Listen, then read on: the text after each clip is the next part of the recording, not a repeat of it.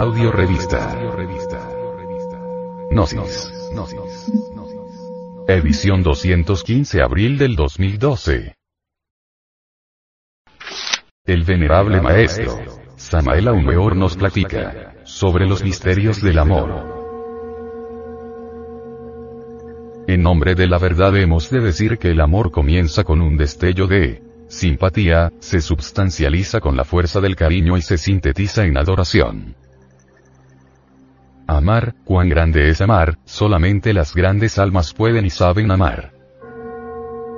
Para que haya amor, se necesita que haya afinidad de pensamientos, afinidad de sentimientos, y preocupaciones y pensamientos idénticos. El beso viene a ser la consagración mística de dos almas, ávidas de expresar lo que internamente viven.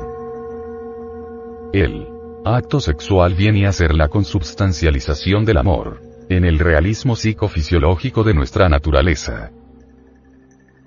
Un matrimonio perfecto es la unión de dos seres.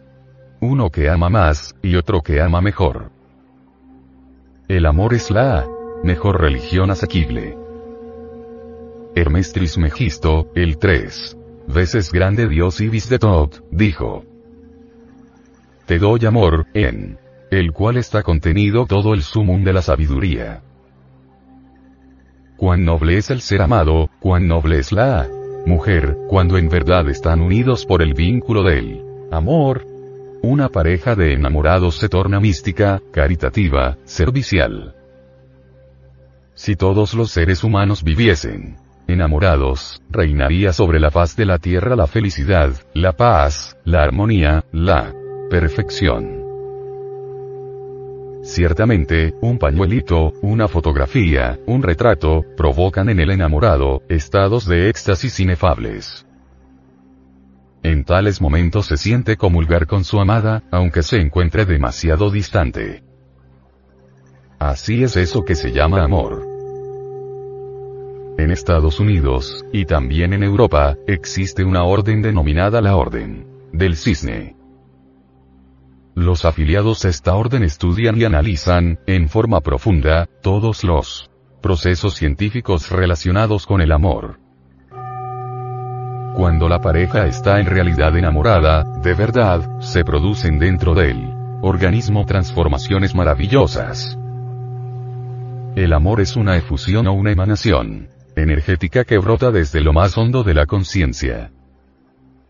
Esas radiaciones del amor estimulan a las glándulas endocrinas de todo el organismo, y ellas producen millonadas de hormonas que invaden los canales sanguíneos, llenándolos de extraordinaria vitalidad. Hormona viene de una palabra griega que significa ansia de ser, fuerza de ser. Cuán pequeña es una hormona, pero cuán grandes poderes tiene para revitalizar el organismo humano. En realidad de verdad, uno se asombra al ver a un anciano decrépito cuando se enamora. Entonces sus glándulas endocrinas producen hormonas suficientes como para revitalizarlo y rejuvenecerlo totalmente.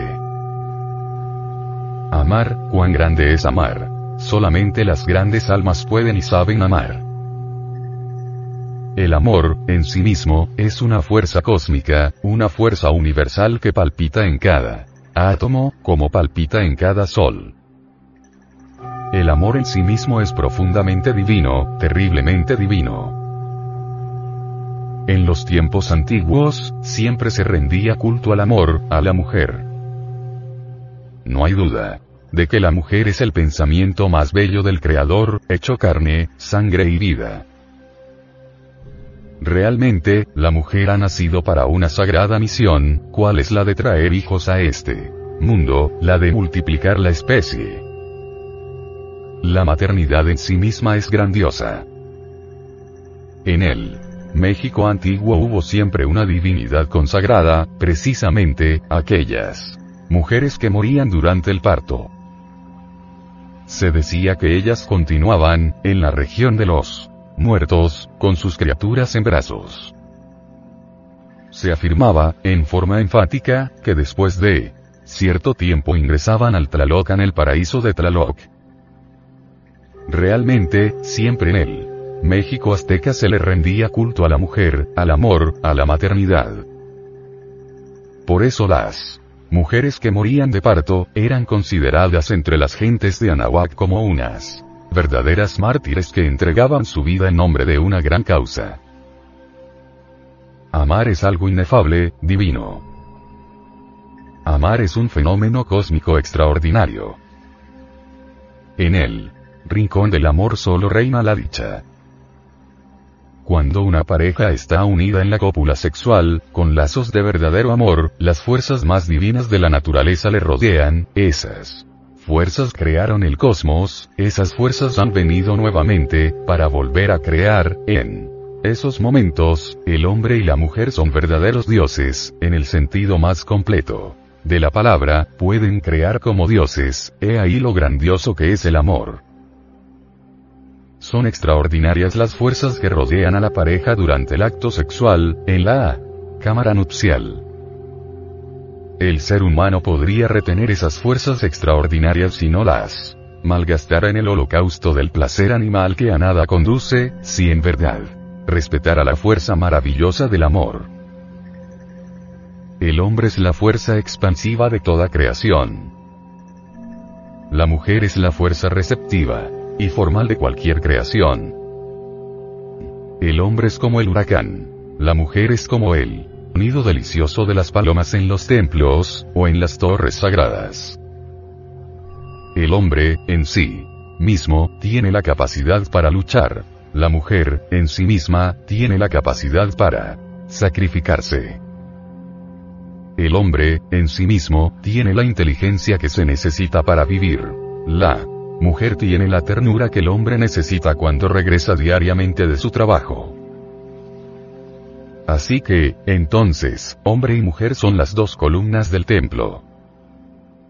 Esas dos columnas no deben estar demasiado lejos ni demasiado cerca, debe haber un espacio, para que la luz pase por medio de ellas. El acto sexual es un sacramento. Así lo comprendieron los pueblos antiguos. Hubo templos dedicados al amor. Recordemos al templo de Venus, en la Roma Augusta de los Césares.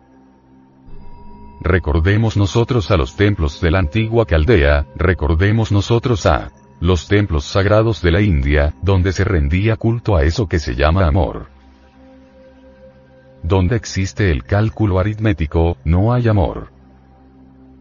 Desgraciadamente en la vida moderna el amor huele a cuenta de banco, a mercancía y a celuloide.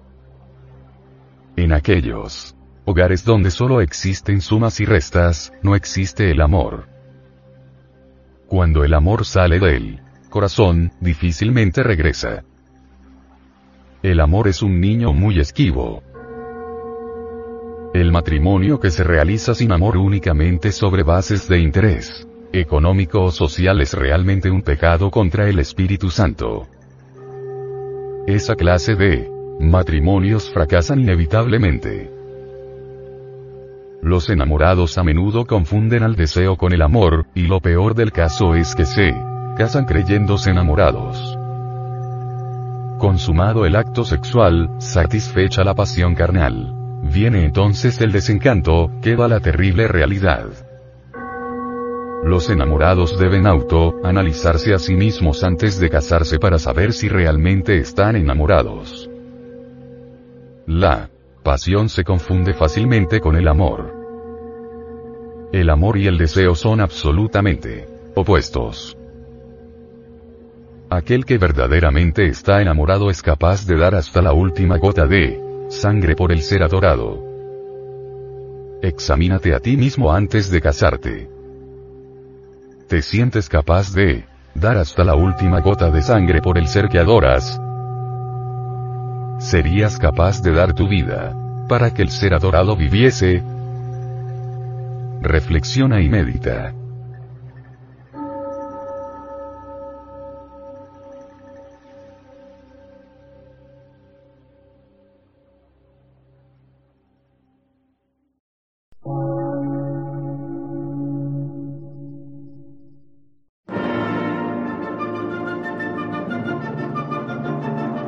emisora, gnóstica, transmundial. Por una nueva civilización y una nueva cultura, sobre la faz de la Tierra.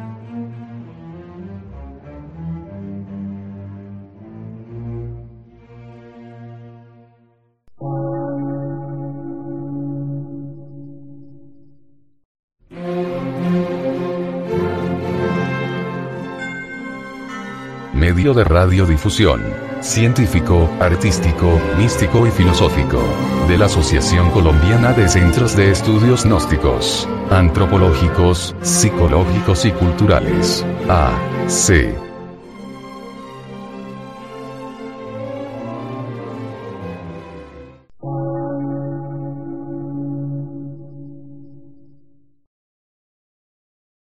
Lectura en movimiento. Difusión sin fronteras.